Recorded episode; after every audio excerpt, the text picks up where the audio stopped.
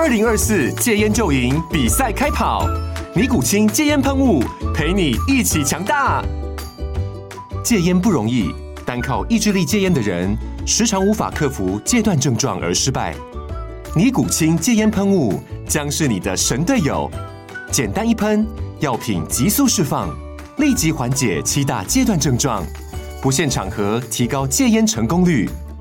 除了尼古清神队友，你还可以寻求专业医疗人员协助，一起迈向戒烟成功之路。尼古清戒烟喷雾，用科学方法戒烟，请咨询全台各大药局及戒烟门诊。本广告由尼古清戒烟喷雾、卫部药书字第零二七八三五号提供。嘉安嘉护股份有限公司，台北市中山区民生东路三段二号十楼，北市卫药广字第一一三零三零一九零号。尼古清戒烟喷雾，相伴每个新开始。天哪，时间不够，事情老是做不完，怎么办？别担心，就让高校人生商学院每周陪你充充电，找到方法不抱怨。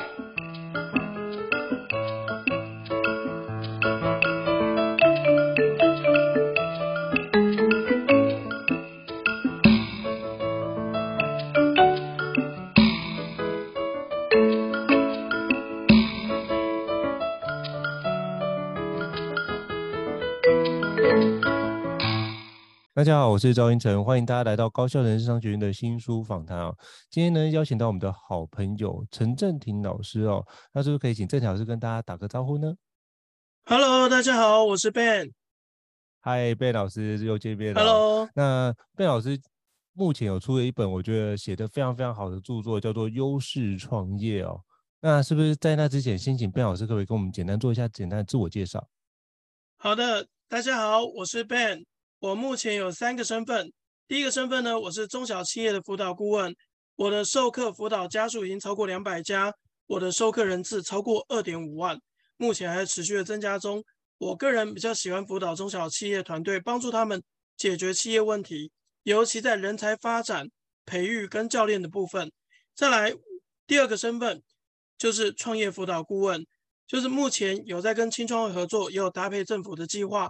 去帮助国内很多想要创业的伙伴，是不知道怎么开始创业，怎么从零到一，这些都在我们的辅导范畴里面。同时，我也有跟一些创业基地合作，帮助他们进驻的创业团队去思考商业模式以及初期所面对的市场问题。第三个身份其实是我个人当做是置业在做的，就是职涯咨询顾问。我是亚洲少数同时拥有两张国际证照的。咨询顾问，那这将近十年来，我的辅导咨询人数已经超过四位数字。那也跟各位报告，就像胤丞刚刚所说的，其实我有第四个身份，就是《优势创业》这本书籍的作者。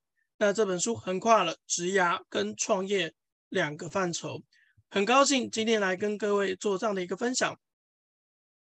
非常感谢贝老师的分享。其实应该说，哇贝老师其实有非常多的身份，刚刚提到，包含是就是顾问型的讲师，那再就是可以做职涯，以及就是相关中小企业的相关的诊断的服务。我觉得这部分都是非常非常多的一个经验哦。好，那今天贝老师也写了一本就是优势创业哦。那可不可以请教贝老师，那这个区块你写这本书优势创业的起心动念是什么？可不可以跟我们分享一下？会不会跟你过去辅导有相关的一个看见呢？都请跟我们讲一下吧，谢谢。好的，谢谢。那其实听我刚刚的介绍，其实我有两个身份是跟这一本书有关的，就是创业辅导顾问跟职涯咨询顾问。特别是职涯咨询顾问，其实，在职涯咨询顾问，其实我在将近十年时间，在就业服务站以及在创业基地，我们很常遇到对未来迷惘的人。那甚至我们会遇到，可能他刚好陷入人生低潮。没有了工作，或是没有了依靠，这时候他不知道，当离开公司的范畴之后，他不知道怎么靠自己能够创造收入。特别是如果这一群人又是我们所谓的经济支柱呢？我们常看到很多台湾这样的一个在公司原本是很有很有能力、很有很有想法，而且很有经验的这些精英分子，那可能因为产业结构的转变，有时候被迫他们要转换跑道。比如说各位都知道，疫情来临之后，很多产业受到冲击，所以有一些伙伴必须要思考，我要怎么转换跑道。如果再继续在原来的产业，那我可能我的收入会锐减。这个时候我就觉得说，诶，像这样的伙伴，如果今天他们没有机会，我们走到课室里面来一起学习，那我们还有什么方法可以帮助他们？其实这就是我写这一本书的目的。我希望这一本书能够帮助那些迷惘或是陷入低潮的人。你不用担心，因为你身上有很多宝藏。其实你本来就是一个很厉害的人，帮助你把你厉害的地方淬炼出来，变成是可以，呃，变成是可以运作、可以去运作的一个小生意。好，那我们一直在讲创业，现在已经不是高大上的概念，从你开始就可以是一个可以运作的小生意。所以这本书其实我的起心动念就是希望帮助那些迷惘，还有。可能目前您走在就是十字路口，不知道怎么选择的人，希望这本书的一句话、一个想法、一个方法，能够帮助大家。这是我写这本书最重要的核心使命。哇，谢谢 Ben 顾问哦。而、啊、其实我那时候看你这本书，觉得哇，这里面一定会帮助很多人，因为其实啊，现在像是最近什么通膨开始发生，然后很多事情就一直，可能有些人觉得，哎，年后可能要做工作转换，可是。到底该不该转换？因为也看不到未来的前景，可能又需要觉得，哎，这么多的变数怎么考量？换了之后真的会比较好，就有这种就是内在有很多的声音去做那个对话。可是你会发觉这些对话的过程，常会在一个死胡同打结，因为你没有新的框架思维进来，你就会在死胡同。所以我觉得这里面提供了一个非常有用的框架，可以让他知道说。这件事情我如何去做展开？而且，哎，我可能没有思考到那个环节才会进入死胡同。所以，你可以透过这本书，就是优势创业里面的相关的一个新的概念，我觉得这都是可以有一些新的创业。所以，我们如何用这件事情，可以从优势创业进而进阶到什么样？如何让我们可以活成斜杠的人生？我觉得这是我在看这本书一直很有这样的感觉跟收获。好，我非常感谢贝老师。那想请教贝老师，就是这本书啊，你觉得？你适合什么样的人？除了刚刚提到的，就是职涯要做转换，或者是在面临十字路口之外，你觉得大概该怎么样阅读，以及你会建议读者怎么读，以及谁应该来读这本书？你会觉得比较推荐呢？哎，麻烦您可以跟我们分享一下。好的，那跟应成老师分享一下。其实我觉得这本书适合三个族群。第一个就是我们刚刚讲过，目前正处于迷惘、不知道如何前进的人。第二个呢，其实我们会。说，如果你想要了解自己身上有哪些优势还没有被找到，还没被开发，你想要了解自己优势，想要探索自己的人，其实这一本书也很适合你。第三个就是你想要小资创业，或是像胤丞老师刚讲到的，你想要开始做斜杠，其实这一本书很多的方法工具都能帮到你从零到一做这样的起步。所以主要是这三个族群，我觉得还蛮适合的。好，非常感谢。所以这几个族群都很适合读这本书哦。那是，比如说像我不同族群可能遇到的一个情境不一样。那请教 Ben 老师，那如果是您的话，你会怎么推荐？比如说是一个刚要做职涯选择，在那个十字路口徘徊，你会建议他怎么样运用您这本优势创业的书来阅读呢？以及该怎么样去实际落地使用？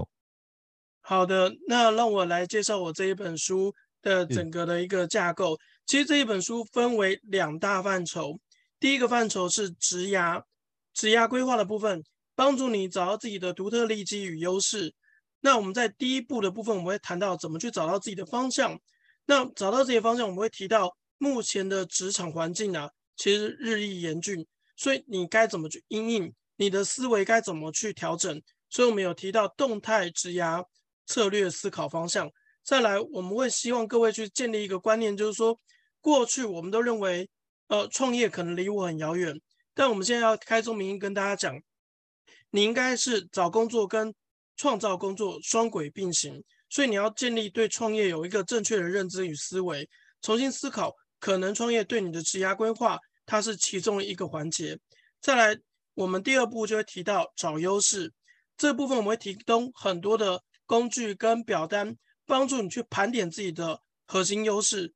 找到自己可以独一无二的激励机切入点，同时我们在这边也会分享一个很实用的战略思维，叫做冥想力。怎么样去累积你的名气？怎么样去发挥你的影响力，怎么样把它变成可以获利的模式。所以这样的战略思维帮助你开始去发展你的职涯，找到你的优势。这是职涯规划的部分。在如果您是想创业的话，这本书的后面三个部分，三个三个单元就是帮助你在做小资创业，从零到一的创业布局。那我们首先在第三步，我们会提到怎么去打造你的流程，打造你的商业系统。其实我们在这边就会跟各位分享如何一次搞懂建构商业计划的十二个重点。商业计划书不用委由别人帮忙，自己就能搞定。而且我们会跟各位分享，我们在很多的工作坊都会运用到一个一个操作的工具，帮助你就是去打造你的商业流程。很多人在创业的时候，只是概念停在脑袋里面，他有这个概念，但是他概念有了之后，他不知道怎么落实。我将帮助你从概念到落实中间这个缺口，帮你补起来。所以，我们讲说怎么去变成可以落实执行的商业流程。整个展开来该怎么做？在第四步，我们会提到赚到钱。其实我们在辅导的过程中，很多人的思维都停留在过去在公司上班的时候，所以我们过去所学的行销的思考跟行销的手法，很多时候不见得适用于创业。所以呢，我们要讲的是每个人都该学会的小众行销思维。初期创业的时候，你的即刻行销。的策略思维要怎么规划？怎么样去累积你的顾客名单？同时，你最需要了解的是创业初期你要怎么去服务你的客群，来带来连一拉一的效果，就是带来就是转推荐口碑客。这里面我们也提到我自己实践很久的一些袋鼠思考法，那帮助您去深化顾客关系。最后一个第五部分能发展，我们会告诉您。一个事业从一个人到一群人，怎么把一个工作变成一个事业？那创业初期容易犯的一些地雷有哪些？我们会跟各位做这样的分享，不要去犯这些地雷，我们的生存几率就会高很多。再怎么样去找到适合的团队成员，因为我们发现很多的团队的呃创业的问题都跟人有关系，所以怎么样找到合适的人？怎么找对合伙人？怎么去发展团队？就是在我第五个部分我们会提到的。所以总共五大部分分成两大范畴：职涯规划的范畴前两步，跟创业范畴后三步。这五部曲帮助你去从优势变成你的事业。所以这本书《优势创业》整个的轮廓跟样貌是这么来的。哇，Ben 老师，我刚刚听完就觉得哇，解释的超级清晰，而且我觉得基本上你这种从自己的部分先装备好，你才有办法去打造一个新的系统。如果你自己都没有准备好，其实这件事情是很难的。就像我们之前有听过一句话，就是你这个部分呢、啊，呃，你投入这件事或努力去，你是比不过热爱这件事情。如果你真的非常热爱这件事情，那你绝对可以从里面找到一些新的可能性去创造出来。而且我觉得你这里有一个非常重要的就是。打造商业系统的，我觉得第三步的区块就是打造你的商业系统。我觉得那一段其实里面，我看里面的结构跟十二个关键点，就是你在中小企业做辅导或是在相关的诊断的时候，其实你要不要开启一个新事业，都是很重要的一个评估的标准。然后才从里面去看看有哪些陷阱不要跳进去。因为其实大家都有创业梦，或是很想创业，可是我也看过有那种创业一个月啊。就是家里面附近有一间餐厅，创业一个月，嗯，没有人就把餐厅收起来了。然后那个、嗯、那个餐厅啊，装潢了快三百万，哇，好可惜啊。对对，所以这件事你看，他在一个他在巷子里面开一间港式饮茶，我想说怎么会在这个地方开港式饮光 location 地方选的不对。所以如果他当初有看过，比如说 Ben 老师这本的。优势创业的话，我觉得，诶、欸，他应该可以避免这样，找在一个行啊来想说，就是他所人的想法是说什么？如果这件事情是好的料理，应该大家都会找来，类似文青店这样。可是我发觉，好像不是每间文青店都可以用这种形式做。那如果你的品类项目不够特别的话，你可能很难人家找到，你可能光这件事来第一个月就没有，就已经消失了。所以，你如果让大家可以用一个相对不会。踩雷，或是相对不会赔钱的方式去做。你看，还没赚到钱，又赔了两三百万，这件事我觉得真是很可怕的一个环节。所以可以依照 Ben 老师里面提到一个很重要的一个方式去做事啊。那可不可以请教 Ben 老师？你刚刚提到一个叫做什么很特别的一个动物，叫做袋鼠，会不会跟我们分享一下那个袋鼠思考法是怎么样的一个环节？我相信大家一定听完就觉得，哎，这个袋鼠是指什么呢？可不可以请你跟我们分享一下？好的，其实也是我这一本书。后来这个袋鼠思考法还有被就是《工商时报》在网络刊登出来。哦，那我跟各位分享一下，就是袋鼠思考法也是这一本书里面大家蛮喜欢的一个片段。它是源自于就是、嗯、呃源自于国外作者。我在阅读这个袋鼠思考法的时候，这个作者他其实有提到，就是说，哎，袋鼠思考法就是袋鼠它是什么样的动物呢？袋鼠它是一个哦，小 baby 刚出生的时候啊，他其实没办法自己去生活，所以他必须要在妈妈的肚子里面，然后开始长大。所以我们看到袋鼠的形象就是前面会背一个小袋鼠。同样的道理，嗯、我们创业，其实创业者刚开始也是像袋鼠一样，我们刚开始可能比较弱小，我们也不知道怎么开始，无所适从，所以这时候我们就会有这样的一个。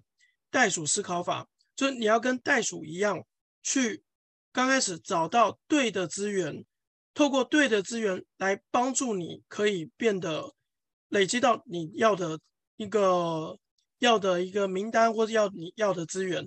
所以在袋鼠思考法这边，我们会提到第一个部分，你要选定你的目标用户，选定你的目标用户，你的目标用户是谁？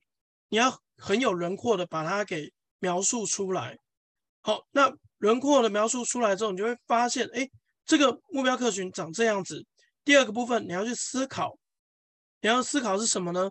思考的就是，呃，谁拥有这些目标客群？谁拥有这些目标客群？哪些机构拥有这些目标客群的名单？这个时候，你要找的是他跟你没有竞争关系，他可以跟你互补。所以，我们这边会提到你的主要服务。就是人家的附加服务，这时候人家就会愿意跟你合作，所以这是第二个部分，我们要去找哪些单位拥有这些目标客群，就是我们要找一个袋鼠妈妈，找一个袋鼠妈妈来合作。第三个部分，针对这个单位，我们要设计一个引人入胜的提案，让他拒绝不了。什么意思呢？如果你要找到这个合作的单位，你要去想怎么让他可以花最少。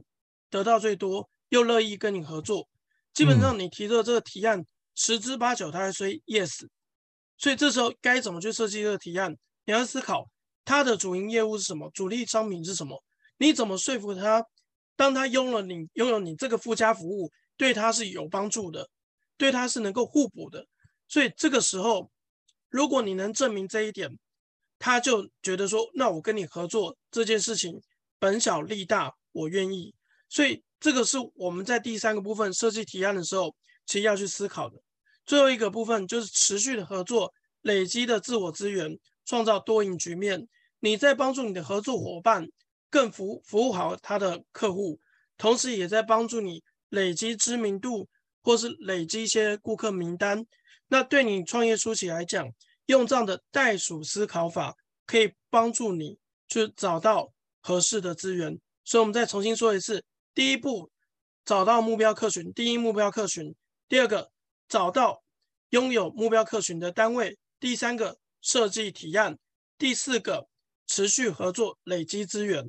所以，这是我们提到的袋鼠思考法，源自于有一本书叫做《副业时代来了》，这个作者的原创的想法，我把它变成适合华人落实的版本，也是我经年累月我实践之后的心得。把它写在这里面，变成很简单的四步骤，嗯、所以跟各位分享袋鼠思考法的一个概念就是这样子。好，非常感谢 Ben 老师精辟的讲解袋鼠思考法。其实你刚刚在讲的那个过程，其实我想到就有另外一个好朋友写的书哦，就是李伟霞老师写的，就是创新产品炼金术，你获得第一千个铁粉客户，打造不败产品。其实他说，其实你刚刚提到所谓的那个。小众市场，其实跟这个是很像。就像我们过去在企业里面或者在集团里面服务的时候，我们基本上面对的都是大众，因为那个产品已经从零到已经被人家打造出来了，基本上都是可能是一到一百或者是一百到一千的一个状态。如果让它持续放大，所以我们所学的行销的方式，你发现就是那种大开大合的行销方式，需要走的是全通路的环节。可是那个本质上有个非常重要的前提，就是。你要有足够的资本跟资金，也就是说，你要足够的资源才能够帮助你去展开这件事，不然的话，撒下去是没有效果。而且过去你没有建立相对应的一个品牌，或者是你的产品价值也没有出现，让人家知道，甚至连在那个呃顾客里面的内心的知名度，或者是他的那个。推荐度这件事都没有建立，那这很多东西都是空的，所以这些东西都需要持续的花时间跟精力来做。就像那个李锦记，像我就非常非常赞赏李锦记的那个品牌。他说，为什么这件事我们就算第一名还要持续做广告？因为你就要让你的顾客的新战率这件事要持续的产生。我觉得这件事是一个非常重要，就像可口可乐也是一样，百事可乐一样，他们都在做的是新战率。所以如何让这件事情花变成新战率？然后让新战率变成你的销售额，然后变成你的市占率，就变得是很重要的关键哦。我非常感谢 Ben 老师讲到，就是从袋鼠思考法去引，你必须把这件事做好，才能够让自己不会那么的负担那么重。我觉得这很棒。好，那再想请教 Ben 老师，就是您在这本书写的非常多，我觉得让人家印象深刻的故事哦。那觉得这本书在书写过程中，每写一本书都是不容易的环节，就是可能要挑灯夜战啊，花非常多的。熬了不知道多少的夜，然后去完成这本书哦。那可不可以请您跟我们分享一下这本书的写作历程过程当中，有没有事情是让你印象最深刻的呢？或者是相对比较挑战的事情，可不可以请您跟我们分享一下？嗯，我就当故事跟大家交流分享好了。就是当时我在，因为我都是把那个所有的企划都写完，我跟出版社谈，所以其实签约签很快。我那时候还跟我的编辑讲说：“你放心，以我的执行力，应该三个月就有办法写完。”我真的是太高估自己了。那我后来就发现，哎，其实你日常生活有很多要讲课、要访谈、要处理顾问案，你根本没有一个静下心来好好写作的时间。我原本的想象是每天半夜抽一点时间写，抽一点时间写就有办法，但事实上发现做不到。所以后来。我为了就是因为有有时候常常会被编辑催，那我就觉得很不好意思。每次他催的时候，我就交一部分；催的时候，我就交一部分。后来我真的觉得痛下痛下决心，我一定要好好的解决这个问题。于是应成老师，我就干了一件事情，我就跑到礁溪去闭关三天写作，就去租一个那个租一个饭店，然后就是。特别想说，静下心来好好的写。好，我印象很深刻，就是礁溪车站附近，它一楼还是星巴克哦，那一栋。然后我在住的时候，第一天到就已经是傍晚了。我想说，那就先放松休息一下好了，就吃个晚餐，休息一下。我想明天好好的努力。结果呢，明天早上就隔天早上醒来，又又吃个早餐，又比较晚了。我想说，算了，那吃完中午再开始好了。就到下午准备打开电脑要好好写作的时候，突然饭店停电，啊，就停电了。对，然后我就问饭店说，这是怎么回事？他说不好意思，我们那个发电设施有点故障，抢修中。那他什么时候会好？呃，大概晚上八点。于是我呢就说完了，那我要怎么办？于是我就带着电脑到一楼的星巴克在赶稿，你知道吗？可是我在边赶稿的时候，我就边在想。我为什么要特别跑到交心的星巴克赶稿？在台北就可以了，为什么跑到交心的星巴克赶稿？然后到晚上八点多吃完饭回去的时候，哦，电终于来了啊，开始熬夜赶。隔天早上醒来吃完早餐结束，我回去我就想，这三天我到底干了什么？后来我发现很难写得下去，是因为如果写这本书只是为了增加我自己的知名度，人家说有时候出书就是最昂贵的名片。打自己知名度一个很好的方法。基于这个立场，我发现真的很难持久的写下去。后来我终于找到我的初衷，就是我写这本书，我的想要帮助的对象是谁？当我脑袋浮现那一群人的时候，我就发现我有动力了，我有动力写下去了。嗯、因为我一直觉得说，哪怕我书中只要一句话或是一个方法、一个概念，如果真的能够帮助一个人呢，搞不好就帮助一个家庭。所以，如果今天我为了能够，那个为了能够帮助到我真的想帮助的人，那我是应该要把这本书写完。于是是基于这样的一个动念跟使命感，把它完成的。要不然中途我好几次会想说，写书是真的一件很累的事情，那干嘛要给自己俩给？对，那过程中我其实也很感谢胤丞老师。其实我跟胤丞老师中过程中有一些互动跟讨论，会交流一些心得。那也很也很感谢胤丞老师鼓励我这样写书的一个过程，因为我出书的时候也有请教过很多他的意见。那也希望未来能够跟胤丞老师有了第一本以外，我还有第二本、第三本。好，那希望自己能够持续维持这个高的生产力。所以这我觉得在写这本书里面，我觉得印象比较深刻的事情。好，非常感谢 Ben 老师哦，我觉得谢谢你的的那个。鼓励哦，那我觉得这些事情没有，我真的没有帮上什么忙，只是过去有一些经验想都跟你分享。但我觉得这件事情是你自己完成的，所以我们在旁边只是敲边鼓。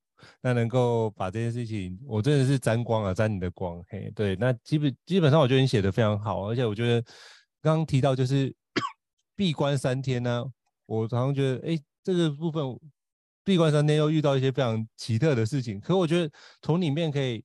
我反而觉得那场停电来的蛮好的，嗯，我觉得那场停电啊，如果那场停电没有来，你写出来的 content 可能会是另外一个风格。OK，可是我觉得这个区块因为有那场停电，所以你重新对话一下，那个风格反而觉得是更加的靠近，真的是以。读者的角度来思考这件事，我觉得这样很棒，所以恭喜你这完成一本非常棒的著作。嗯、那其实就是我发现，其实重点是你能不能找到那一群，哎，那那一群伙伴，这件事情是你所想要分享，而他们真的是在里面挣扎。那能不能透过你的方式，大家少少点挣扎，然后多点成长？那如果用这个角度来写的话，嗯、我觉得是绝对没有错的一个方式哦。所以非常期待你第二本跟第三本书的的展开，好吗？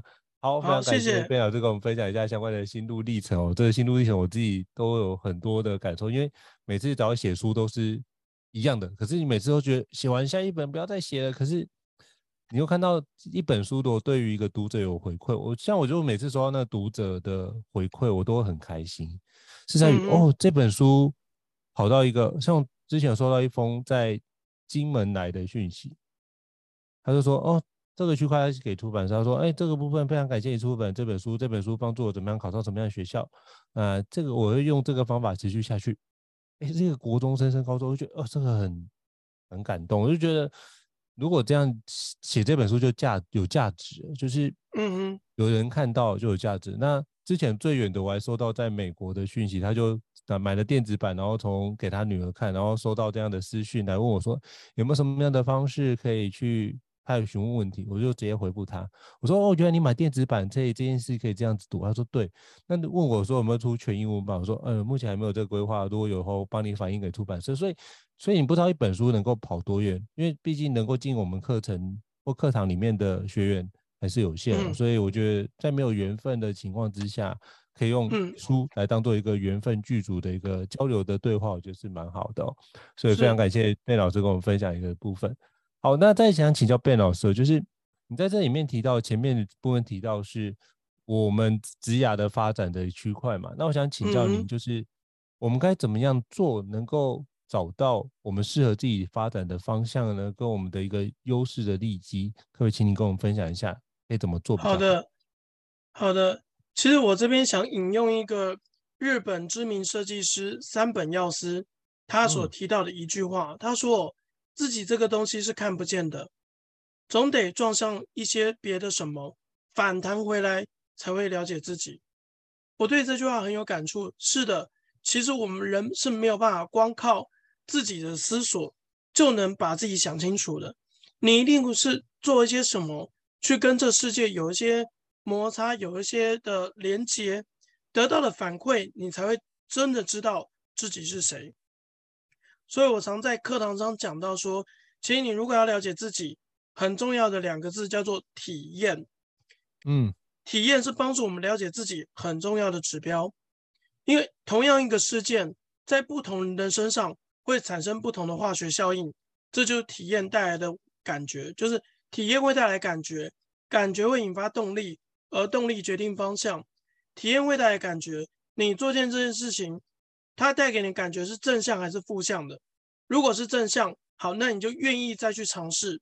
所以感觉对了，你就会引发你的动力，持久的去做它。当你做久了，它就会变成你的方向。所以我们讲说，先体验，找到你自己有感觉的东西。所以我常常跟一些年轻人讲说，如果你不知道自己要什么，那先去体验。不犯法，不害人，不违反善良风俗，尽量去做，因为做的越多，你反弹回来，你会越了解自己。嗯、那再来，我们也会提到说，如果你真的要找你的优势利基，书中我们其实有提供很多的工具表单，循序渐进可以找到自己的一个优势利基。但我们总结一下，优势利基我分成三个部分，第一个就是你最有把握，就是别人都找你，别人都推荐你这件事情。非你不可，这个难题找你就对了。第二个部分就是最有成效，最有成效，通常我们在工作中我们也能感受得到，就是你做的比别人快，而且又做的比别人好，这就是最有成效。别人要做三十天，你做三天就能得到一样的结果，你当然这叫你最有成效的事情。最后一个是最难的，最难发现的，也是最弥足珍贵的，叫做最有热情。最有热情的指标就是你投入到忘记时间，嗯、再来就是你不会觉得累，你投入它没有钱，你也会想做。所以呢，最有把握、最有成效、最有热情，这三个绝对是你的优势指标。所以跟各位分享，找到你的发展方向，先问你的体验；要找到你的优势利基，先看自己最有把握、最有成效、最有热情。太好了，我觉得这件事情还是回过来一件事，就是你到底对于什么事很热爱。可我发觉，就是这也是大部分很多遇到职涯迷茫的伙伴最大的问题，就是我们从以前到现在没有教导他你该热爱什么。但是我就反过头来去请教他一件事情，就是你有没有很讨厌吃的食物？嗯，他就跟我说，哎，你不是在跟我聊职业，为什么在跟我聊食物？我说，你先想一下，你先回答我，你有没有讨厌的食物？他说有啊，比如说什么那个苦瓜，他就可以讲如数。我也讨厌吃苦瓜。他他就讲这句话，那我就说好，那你现在可以告诉我，那你工作里面你能讲出你讨厌的事物，那你可不可以讲出来？你工作里面你讨厌什么样的工作？好，他就开始跟我讲，哦，原来你是用这个方式比喻，他就开始跟我讲哪些工作是他讨厌的。好，那我们先从那个，比如说呃，数字银行上面不是很多工作吗，我们就先把这些工作先排除掉。嗯那剩下你都不讨厌嘛？那从不讨厌里面的工作，可不可以选出你相对喜欢的环节？那我就会让他从这里面选出，哎，不讨厌里面从比较相对喜欢的工作，帮我选出五项。那这五项里面，你觉得你哪个都都了解过吗？还是这件事情你有尝试过？哎，都没有。所以我说，如果没尝试过，很多时候是你自己心里面觉得你应该会喜欢，可是实际做的不一定哦。就像我认识有一些朋友很喜欢讲说，哎，想要当插画家。我说哇，很棒啊，可以画画。可是我说，如果你一天十二个小时都在画画，你忍受得了吗？所以那时候就接到朋友刚好有在做插画的工作，我说你要不要去跟着他过一天这样的生活？你再决定你要不要往下展开。他体验之后发觉一件事情，他可能没办法坚持下去。我觉得那是到最后你会不会热爱这件事情的很重要的评估的标准。如果你真的热爱的话，其实你就会毅然决然就哎，这样子生活我很期待，我可以像比如说那个《航海王》的作者尾田荣一郎，连续二十几年都这样画，或者今天连续二十几年每天就是只睡五个小时，就这样持续画下去，这有多大的毅力跟多大的热爱？那这件事情才能够帮你支撑，因为毕竟就像我所知道，创业这件事情其实前几年都很辛苦，甚至每几年就会有个什么死亡幽谷要度过。那你要转型，有时候转不过去，这件事情就没有了。所以有非常多的事情要去面对。所以如果你不热爱这个区块，是很难往下展开的。所以我觉得刚刚 Ben 老师提到的非常好，就是从热情必须找到你热情的事情是很重要。好，那我想请教 Ben 老师，那嗯，你里面提到的是非常有关的创业的环节。其实我觉得，嗯，我觉得你用创业的环节来写这本书，我觉得很好。而且我觉得很多职场人士不应该用受雇者的概念去做，就是我被人家请，所以我做完我的工作就没有。我觉得应该用自雇者的概念，就是用创业者的概念来思考自己的人生跟职涯。是不是可以跟邀请您跟我们分享一下，怎么样用创业的角度来思考我们的职涯跟人生呢？好的。其实我们在做职涯咨询的时候，很多人进来之后都是想问说：“Ben，我怎么找到工作？”当然这个问题本身没有错，但我也觉得说，如果你重新定义一下问题，你可能得到的会更多。什么意思呢？简单来讲，我都会问来咨询的人这个问题，就是你为什么需要工作？很多人反过来说：“哎，Ben，你这不讲的不是废话吗？工作这不是天经地义的吗？”哦，是吗？为什么你觉得工作是天经地义的？谁告诉你工作叫做天经地义？我们人需要工作，对，但重点是你怎么得到这个结论？是别人告诉你，是师长要求你，还是你自己得到的结果？所以，我们为什么要去工作？重新定义问题，你才能创造更多的可能性。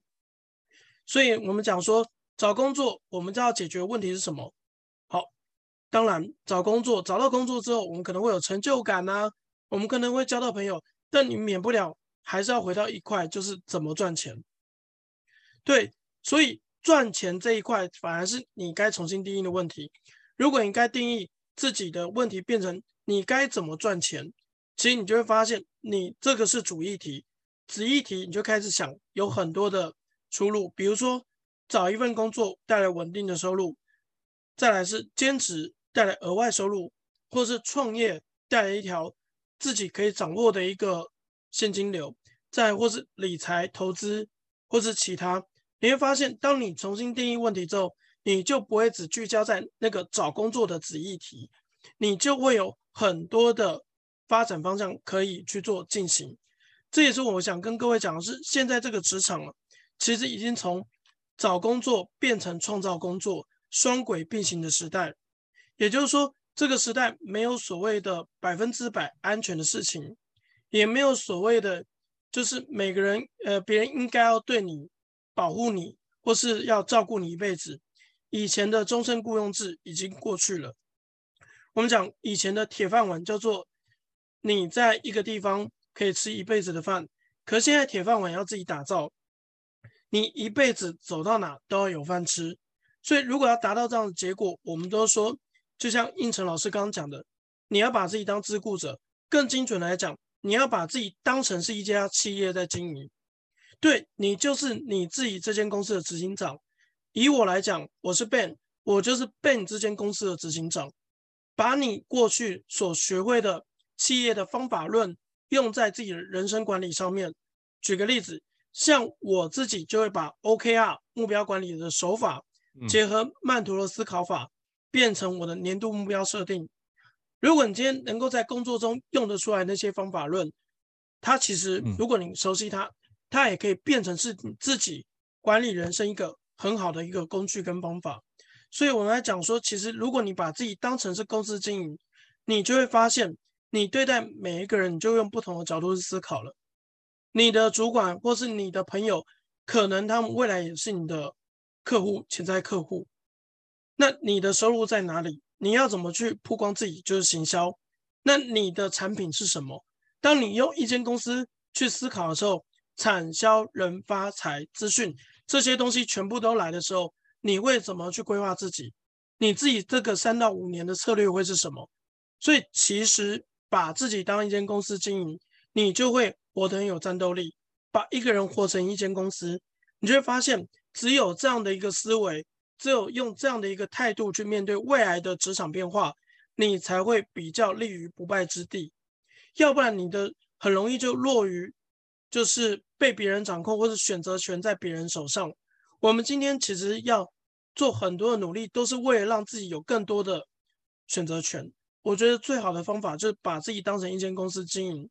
你要忧患意识，你要懂得靠自己就能创造收入。我觉得这长久以来才是比较安全。以及比较稳固的一个经营自己人生的态度，所以这这是我自己的一个想法，也是我在这一本书里面不断的跟大家讲，安全已经不再安全，所谓的安全要自己打造，要自己去创造。所以这是我讲的，把自己当成一间企业在经营，把你会的方法论用在自己身上，变成一个可以运作的系统，这样你就会越活越有效率，越活越能活出自己想要的人生。这是我的见解。哇，很棒哦！其实我觉得就是你让我想到之前那个本田啊，就是他的创办人本田宗一郎有写过一本书。你如果畅快的去畅快的去活你的一生哦，因为其实你的一生有多长，其实这件事情真的说不定。因为像有些人觉得他可以活得很长，可是一下子比如疫情一来，他的生命就终止了，或是因为战火来，他生命就终止。嗯、所以你与其期待那种未来三四十年后。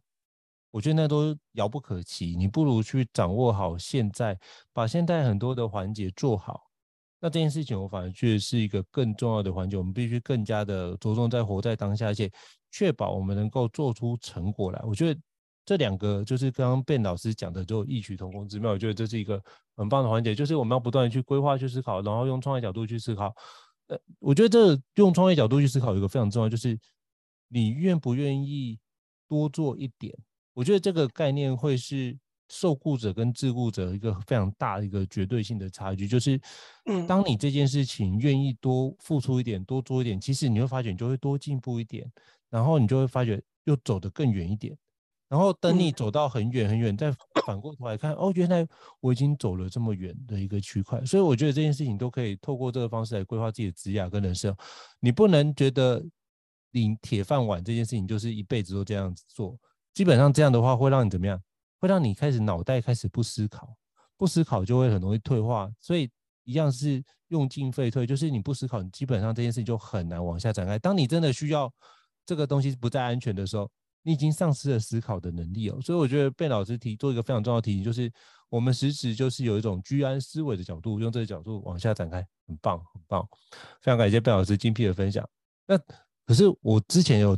请教过伙伴，因为我也就把您这本书推荐给我的那个学员看哦。那我学员也会有一个疑问，想要跟这边请教 Ben 老师，他请我问的。他说，如果他自己目前在公司里面做中介主管，那如果他没有创业过的话，里面提到的一些内容，他也可以适用吗？那该怎么样去做中间的内容的拿捏跟转换？好，所以我这一本书是就是专门给。没有创业过的人看的，所以我个人觉得是非常适合，特别在前两步找方向跟找优势。其实不管你有没有要创业，基本上你都可以透过这里面的一些工具表单找到自己擅长的部分。就算你用在自己的职涯里面，就是用在你自己的公司里面，也是很受用的。所以如果你今天没有创业过，你先找到这些优势，开始思考。哎，你有哪些可以过于过人之处，可以把它变成是可以运作的小生意？先去做一点尝试。那怎么尝试？其实我们在书中也有提到，你应该要去找一个可以具体切入的一个点，不要一次就做一个面，从一个点去测试，去练习看看。那我们打个比方，像我们之前就遇过，有一个伙伴，他其实来找我咨询，在他。就是在公司上班，那他因为在公司里面待了很久，待了七年，他公司最资深的行政，所以老板非常的依赖他。可是他自己会有一点有一种危机意识，就是说，难道我这一辈子就这样子了吗？所以他来找我咨询，他想说，诶，我有没有人生有不一样的可能性？他觉得再继续待下去，会一直在他的舒适圈里面，可是又怕跳出去，会有。很多未知的风险，我相信应该蛮多朋友也会有这种考量的，就是觉得继继续这样安逸下去也不行，但又怕跳出去之后所承担的风险又是自己没有办法负荷的，所以我就帮他做这样的一个盘点跟规划，用的其实就是我们在书中里面提到的价值观，还有提到的就是体验的一些探索表。后来我们就发现哦，哎，其实他啊有一个。有一个强项就是刺绣，刺绣是他的强项。那刺绣能不能变成是他的一个事业呢？刚开始的确很难，所以我就跟他讲说：“哎，你喜欢刺绣，那要不要从今天开始，你开始让别人知道你会刺绣？所以第一个，先把他的涂鸦墙，FB 的涂鸦墙变成就是让让大家知道我喜欢刺绣，三不五时绣自己的一些作品，再来把自己就是想要去开始练习做这样的一个尝试的念头，跟当初教他刺绣的老师说，嗯、请他老师推荐一些。资源给他，因为那时候我有问他一个很重要的问题，这个问题就是，如果你现在的工作要做到好，一分叫做毫不费力，十分叫做十分费力，那你会给现在的工作打几分？他说大概五六分就可以做好了，就代表他完全有资格边上班边创业。哦，这是一个很重要的问题。基于这个前提。我就请他去跟他老师联系，请他老师介绍一些手工艺品店跟一些通路给他。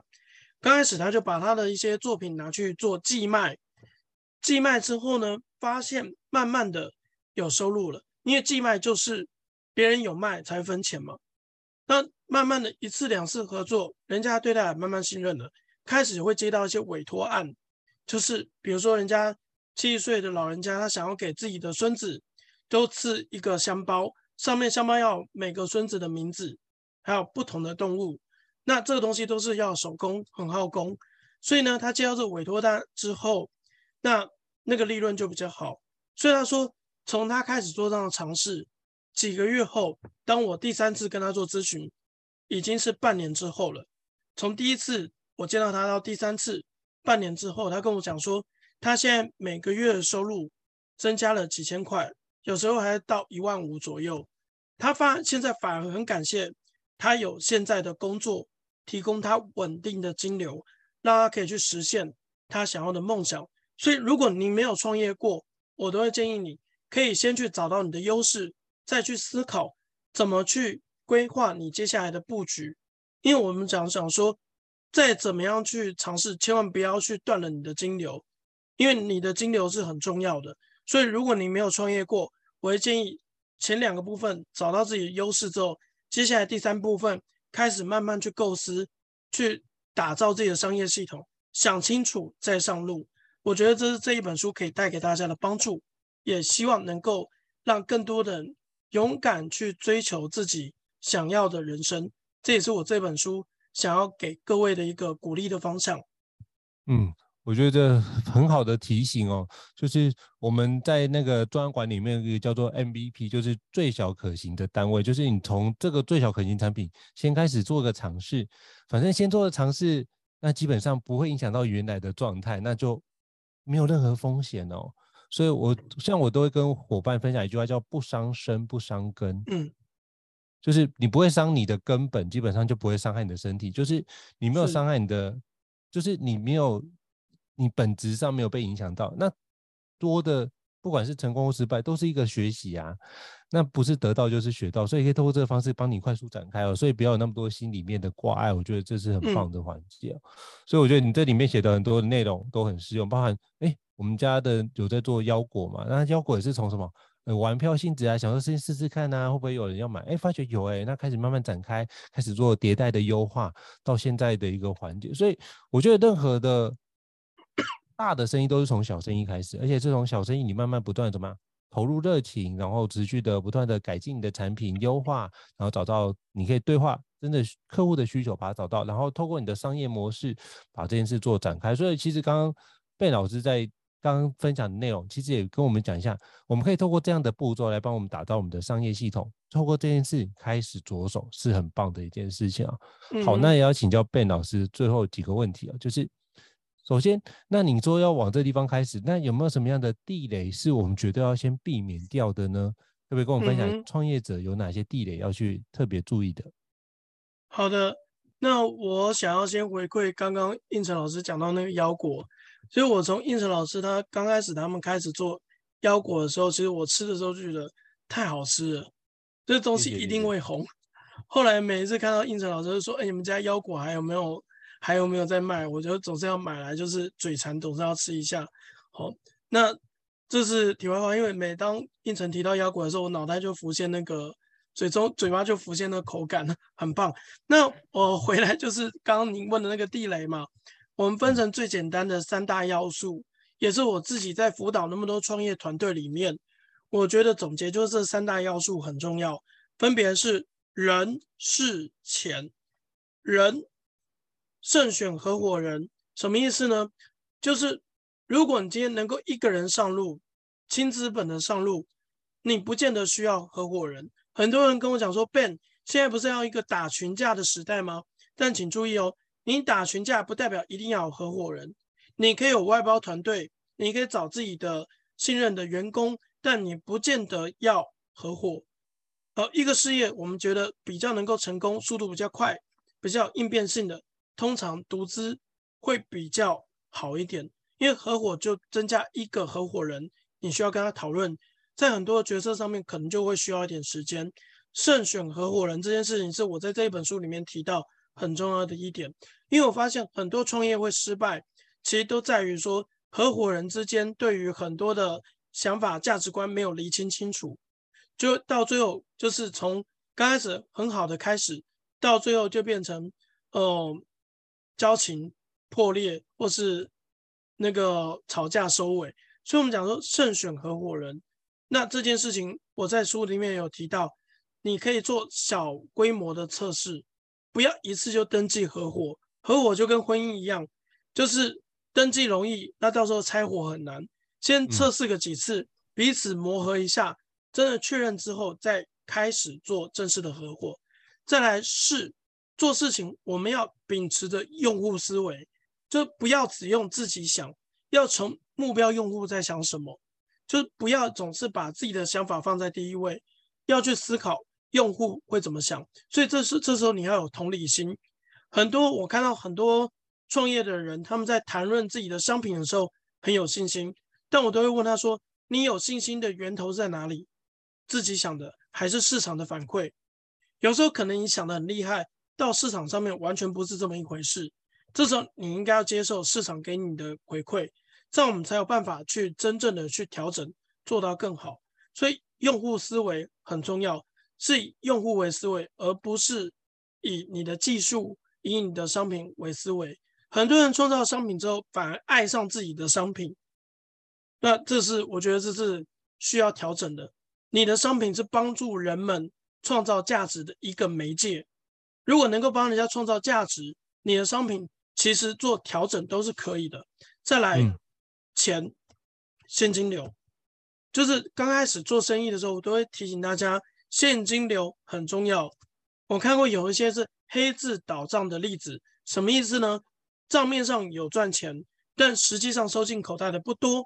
所以我们讲说，其实，呃，人家讲那个业务啊，业务资深的业务啊，就是钱能收进来才叫功夫，不是指接订单就是功夫，没有。你接到订单，钱能收得回来，这才叫功夫。所以我们讲说现金流很重要，因为有时候，有时候一间公司常常不是倒在自己没有市场，或是没有商品，所以有时候倒在钱嘎不过来。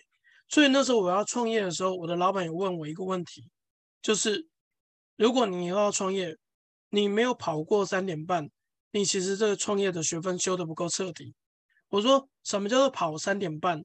他说：“你以后就知道了哦，我真的知道了。就是你钱嘎不进去，要跳票那种感觉。其实我要跟你讲，现金流的控制真的非常重要。所以，我们讲说现金流对企业来讲就跟血液一样，要让它流通，你要有这样的周转金的概念。所以很多人对钱呐、啊，过去在公司可能没有处理到财务这一块，等到他真的创业的时候，会发现赚钱是一个本事，花钱更是一门艺术。”怎么样去控制这现金流很重要，所以我们分为人、是、钱三大要素的地雷行为，跟各位分享。好，我觉得这非常重要的题，就是人、事、钱哦。所以我觉得到最后，呃，我觉得在刚刚有一个 Ben 老师有个非常好听，就是钱这件事情，其实很多时候你是赚钱的哦，可是是黑字倒闭，就是你的现金流嘎不过来。就是你的款项还被压在厂商那边还没给你，那你这件事情就可能会无法应应。所以你如何准备好你的现金流？我觉得这是一个非常重要的题。你过去都不会想到这件事，觉得这件事会自动进来，每个月都会自动的怎么样？就是你的款项会自动入账。如果晚一天，你还会去抱怨一下。可是创业之后，这些事都必须要自己去追，然后不然的话，这件事不会自动发生。所以我觉得透过创业是可以帮助你的商业思维的敏感度，可以磨练到一个非常非常的。敏锐的状态，你就知道哪个地方。我觉得要磨练直觉，其实很重要的一件事就是去好好的用创业这件事做，也是一个很棒的一个环节。好，是那非常感谢 Ben 老师跟我们分享这么多宝贵的经验。其实今天问的非常非常的完整，而且发觉 Ben 老师真的不尝试的把很多东西跟我们讲。那我觉得这么精彩的，一定要请各位好好的收听哦。那最后想请教 Ben 老师哦，那目前有没有什么样的课程可以去搜寻？因为我觉得你讲的太精彩，有没有什么样的课程咨询可以跟我们分享一下呢？好的，就是我目前刚跟那个 TELSA，就是呃台湾电子商务暨创业联谊会有合作一个线上课程，叫做商业模式十八讲，商业模式应用与创新商机。那这个线上课程刚上架，那如果您对于就是打造自己的商业模式有兴趣的话，我们在那个线上课程里面都会跟各位提到，诶，商业模式的本质是什么？还有商业模式画布这个工具该怎么用？最后怎么用这个商业模式画布去做所谓的八大创新的一个商机的方法？这边我们都一一的跟各位做这样的解析。那如果有兴趣的伙伴，我们会把呃应承之连接这边会请您这边在没问题，我到时候会提供大家这个连接给大家。对，没问题。好的，对，这连接，那就是。再来，其次就是也希望各位可以，我们一起来就是学习，就是优势创业，帮助自己透过优势找到自己的可以安身立命的一个小事业。好，非常感谢 Ben 老师的分享。那 TELSA 的相关课程内容，待会会把它放在我们的链接里面，提供给大家。那之后呢？嗯也会跟 Ben 老师一起讨论合作，看怎么样去把这件事这么好的书籍能够变成公开班的课程，可以提供给大家哦。那今天再次非常感谢 Ben 老师的一个分享哦，非常感谢 Ben 老师，谢谢，谢谢。那如果大家对于我们高效人生商学院呢觉得不错的话，都欢迎在平台上面给我们按五星按赞哦，这都是对我们很棒的鼓励哦。那如果你有想听的相关的主题，或是想要读的相关的书籍，都欢迎留言让我们知道，我们可以在后续的时间陆续的安排，好吗？那希望各位都可以喜欢我们提供的节目哦。那再次感谢 Ben 老师的莅临，谢谢大家，谢谢，谢谢，我们下次见，拜拜。谢谢应成老师，谢谢大家，谢谢，拜拜，谢谢，拜拜。高校人生商学院，掌握人生选择权。